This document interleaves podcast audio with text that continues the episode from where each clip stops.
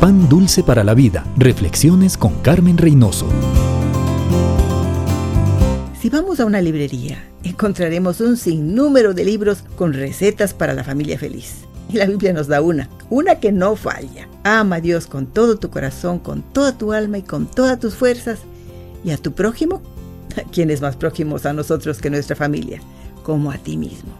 Si amamos a Dios sobre todo, tenemos amor para compartir con los nuestros y de Él recibimos sabiduría para enseñarles las lecciones más importantes de la vida. Al forjar su carácter con sencillez, honestidad y valores, les preparamos para que tengan éxito en la vida.